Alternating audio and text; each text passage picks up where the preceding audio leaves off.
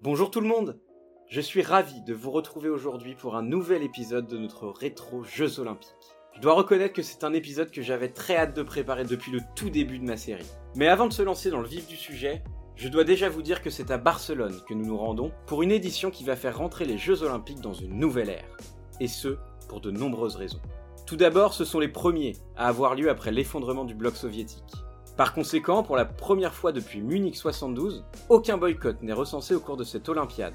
Une réussite immense pour le CIO, qui parvint à réunir de nombreuses nations dans la paix et le partage, réchauffant indubitablement le contexte de guerre froide que l'on connaissait depuis les années 50. C'est aussi l'édition du retour de l'Afrique du Sud après 28 années d'absence, suite à l'assouplissement et à la disparition progressive de l'apartheid. C'est enfin l'édition du professionnalisme, qui va petit à petit se généraliser à de nombreux sports olympiques, et qui fut symbolisé par l'équipe de basketball américaine, la Dream Team, qui a marqué à jamais l'histoire du sport.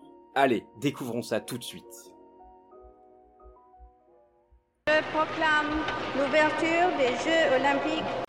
Allez, les pauvres sont lâchés, la finale avec euh, l'équipe de France. record du monde the gold medalist and Olympic champion. Et là, c'est un rêve qui se réalise, c'était juste un rêve. This has been her destiny all along. Le sport, c'est bien. Pour la première fois de l'histoire, l'Espagne accueillit les Jeux Olympiques, après avoir pourtant tenté plusieurs fois sa chance auprès du CIO. Désignée en 1986 devant Paris, la capitale catalane n'est pas encore la cité touristique et cosmopolite que nous connaissons aujourd'hui. Elle est d'ailleurs sans doute l'exemple le plus parlant de ce que peuvent apporter des JO à une ville. En effet, suite à cette édition, retransmise en direct dans le monde entier, la ville de Gaudi a vu sa notoriété mondiale exploser, entraînant une hausse constante du tourisme de masse, aidant au développement économique de sa région tout entière. Ces Jeux de Barcelone ont aussi été ceux d'une nouvelle étape franchie dans la marketisation, bon ce mot n'existe pas mais je pense que vous avez compris l'idée, des compétitions et des sports représentés. Dans la lignée des évolutions débutées à Los Angeles en 84, les droits TV explosèrent, et à partir de là, les jeux furent diffusés en Mondovision. En France, le gâteau fut divisé entre TF1, Antenne 2, FR3 et Canal+, qui se partagèrent 100% des retransmissions de ces jeux. Ils furent enfin ceux de l'apaisement politique, qui se constatait un peu partout dans le monde suite à la chute du bloc soviétique. Cependant, tout n'était pas encore réglé. La Yougoslavie, par exemple, était en pleine guerre civile, entre les différents peuples qui souhaitaient leur indépendance et le gouvernement central de Milosevic qui leur refusait. Cette guerre provoqua l'exclusion de la Yougoslavie, empêchée par un embargo de l'ONU de participer notamment à toute compétition sportive internationale. Malgré cela, c'est une édition de paix qui s'ouvrit le 25 juillet 1992 à l'issue d'une cérémonie d'ouverture ponctuée par un allumage de la flamme olympique des plus spectaculaires. Je vous mettrai la vidéo sur mon blog si vous souhaitez la voir, pour moi c'est de loin le plus bel allumage de flamme qu'on ait eu. Avec le développement économique et médiatique du sport engagé depuis quelques années, ce sont des véritables stars mondiales qui participent à ces jeux. Entre beaucoup d'autres, on pourrait citer Carl Lewis, Steffi Graf, Sergei Boubka, dont je vous ai déjà parlé, et bien d'autres. Mais une équipe va créer un véritable raz-de-marée populaire, la Dream Team de basket américain, emmenée notamment par un certain Michael Jordan, tout juste double champion NBA.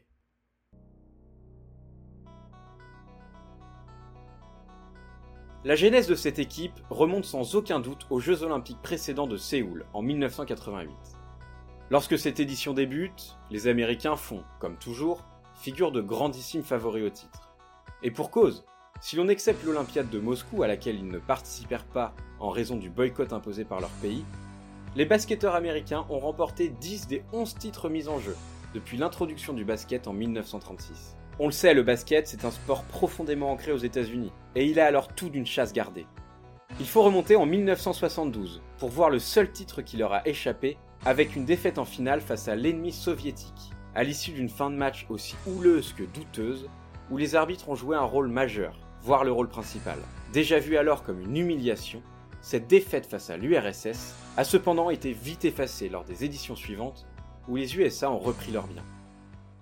Un point éminemment important est à relever. À cette époque, la FIBA, la Fédération internationale de basket, n'autorise pas les joueurs professionnels à participer aux JO. Du coup, côté américain, on est forcé d'envoyer des joueurs universitaires, car tous les joueurs NBA sont évidemment pros, et ne remplissent pas les critères de sélection imposés par l'instance dirigeante du basket mondial. D'un autre côté, pour les autres pays, la frontière entre amateurisme et professionnalisme est de plus en plus floue, puisque de nombreux joueurs commencent à obtenir des contrats rémunérés dans leurs clubs européens. Toujours est-il que, comme de coutume, les États-Unis arrivent à Séoul avec une sélection de jeunes joueurs, certes jeunes, mais largement au niveau, pour empocher un nouveau titre.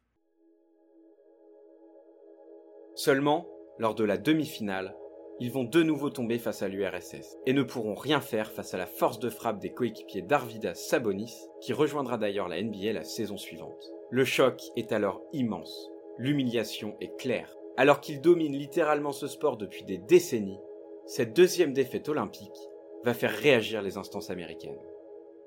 En effet, elles se plaignirent alors de la règle d'amateurisme qui les empêchait de faire participer leurs meilleurs joueurs, pendant que les autres pays pouvaient, eux, le faire sans souci. Devant cette règle devenue quelque peu absurde avec l'évolution du sport, la FIBA accepta de modifier le règlement l'année suivante, et autorisa par la même occasion la sélection des joueurs NBA. En plus de ça, elle y trouvait son compte. De l'autre côté de l'Atlantique, la plus grande ligue de basketball du monde commençait à devenir petit à petit une machine marketing et financière depuis l'arrivée du brillant David Stern à sa tête. Les matchs se diffusaient petit à petit sur les écrans du monde entier, des stars planétaires avaient éclos, donc pourquoi ne pas profiter des JO de Barcelone pour attirer ces stars et mettre la lumière sur ce sport? Du côté de la NBA, même son cloche. Comment mieux populariser la NBA à l'étranger qu'en profitant de la vitrine mondiale que pouvaient offrir les JO de Barcelone? Vous l'avez compris, entre la volonté de médiatisation de la FIBA et de la NBA et le désir des États-Unis de récupérer leur titre, tout le monde souhaitait que l'équipe américaine soit la plus forte possible et le moins que l'on puisse dire, c'est qu'elle le sera. Plus que cela, elle est sans doute l'équipe, tout sport collectif confondu, la plus forte jamais construite dans l'histoire du sport. La star absolue Michael Jordan, accompagné de son lieutenant Scottie Pippen, mais aussi les stars des années 80 Larry Bird et Magic Johnson, le sulfureux Charles Barkley, ou encore le duo le plus prolifique de l'histoire, Karl Malone et John Stockton. Tous les meilleurs joueurs du monde de l'époque sont réunis dans cette équipe. Plus largement, si l'on accepte Christian Leitner, seul universitaire retenu cette année-là pour la forme, les 11 joueurs sélectionnés font sans doute tous partie des 40 ou 50 meilleurs joueurs de l'histoire du basket. Et une bonne partie fait même partie du top 15.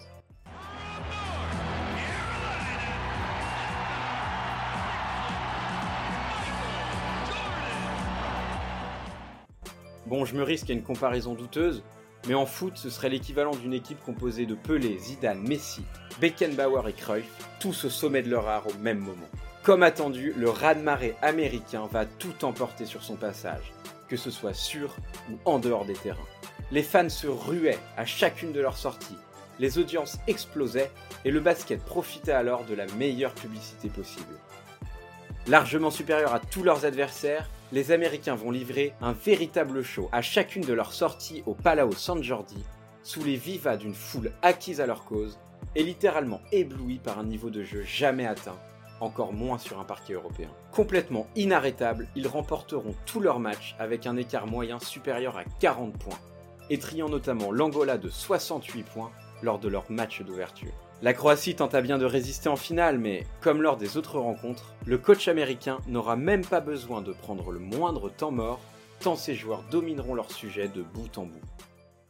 L'impact de cette équipe est immense. C'est à partir de là que la NBA sera diffusée partout dans le monde, que des vocations vont naître en Europe, en Asie et partout ailleurs. Cela entraînera un développement du basket que jamais un autre sport n'a connu avec une telle spontanéité. Un exemple, c'est juste après ces JO qu'un certain Tony Parker prendra sa première licence dans un club de basket, tout sauf un hasard. Si d'autres performances ont marqué ces Jeux de Barcelone, ils resteront sans aucun doute ceux de la Dream Team américaine. Rassemblant 11 des meilleurs joueurs de l'histoire, elle constitue aujourd'hui encore la meilleure équipe de sport collectif jamais montée, et elle a largement œuvré pour la démocratisation du basketball sur la planète tout entière. Cette médaille d'or remportée contribuera à la deuxième place des États-Unis au classement des médailles derrière l'équipe unifiée de l'ex-URSS, qui concourra une dernière fois ensemble avant l'indépendance définitive des pays qui la composaient. Côté français, c'est une nouvelle 9 place encourageante au classement des médailles, grâce aux 29 breloques dont 8 titres glanés au cours de cette quinzaine barcelonaise. La délégation tricolore a notamment été portée par la plus grande athlète de son histoire, Marie-Josée Pérec, dont je vous parlerai la semaine prochaine à l'occasion des Jeux d'Atlanta de 1996. J'espère que cet épisode vous a plu, je vous dis à la semaine prochaine et d'ici là portez-vous bien et à bientôt Vous avez aimé?